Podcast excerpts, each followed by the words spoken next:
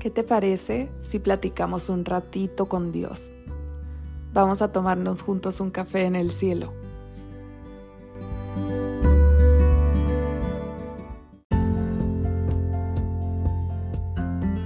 Hola, muy buenos días, preciosas hijas del Rey. Espero estén teniendo una excelente mañana hasta este momento. Eh, hace unos días estuvimos batallando por falta de agua y esto es algo muy común aquí donde vivo, pero nunca nos había tocado pasar por esto a mi familia y a mí aquí en mi casa. Al menos aquí pues siempre teníamos agua. Entonces es algo que yo ya sabía, pero no había valorado de la manera que, que debía lo indispensable que es este, este elemento y para todo lo que tenía que hacer era necesario tener agua. Y pues me di cuenta o, abrí mi mente de lo valioso y lo importante que es para la vida diaria. Pero todo esto me llevó a pensar en una sola cosa, que Jesús es el agua de vida. Así como para mí en esos momentos era indispensable tener agua para cualquier cosa que hiciera en mi día a día.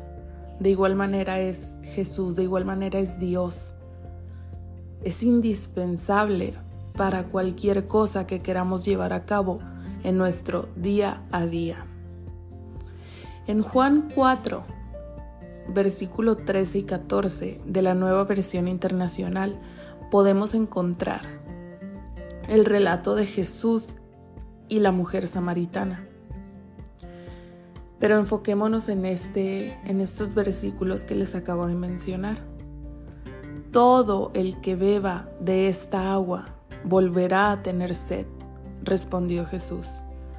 Pero el que beba del agua que yo le daré no volverá a tener sed jamás, sino que dentro de él esa agua se convertirá en un manantial del que brotará vida eterna. Estamos conscientes que este relato no habla sobre el agua como elemento. No se trata de beber agua purificada o agua de botella. Y no es sobre la sed física. Se refiere a la sed de Dios. La necesidad que siente nuestro corazón la necesidad de nuestra alma por tenerlo a Él, por sentir su presencia, por conocerlo más. Juan 7, versículos 37 y 38 dicen, Si alguno tiene sed, que venga a mí y beba. De aquel que cree en mí, como dice la Escritura, brotarán ríos de agua viva. Este es un llamado que hizo Jesús invitando a las personas a beber de Él. ¿Tú te has sentido sedienta en estos días? Solo Él puede saciar tu sed interior.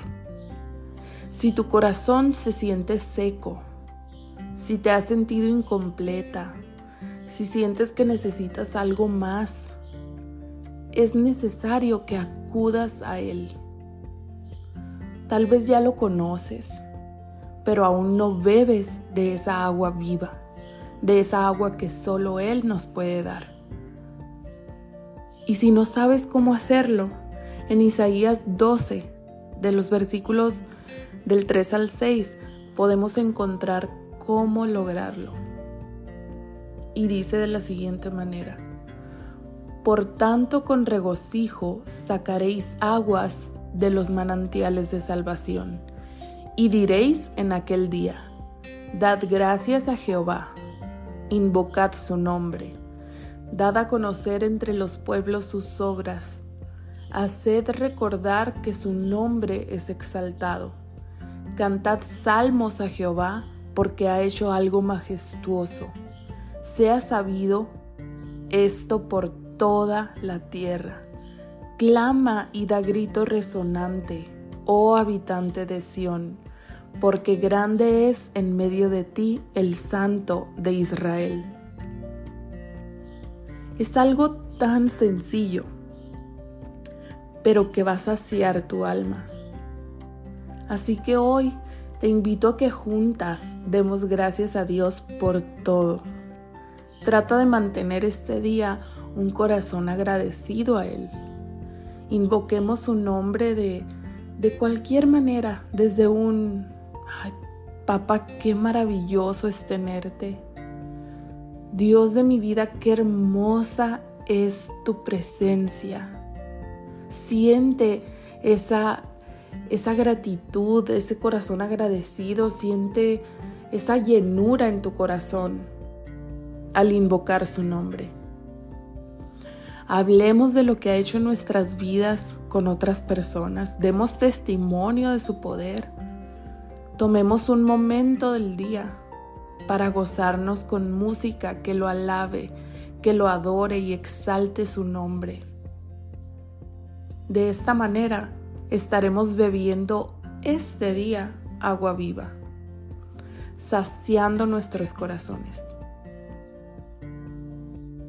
Y si hoy tu corazón se siente mejor con estas pequeñas acciones, repítelo mañana y al día siguiente y al siguiente y vas a ver cómo tu, tu corazón deja de sentirse seco y marchito.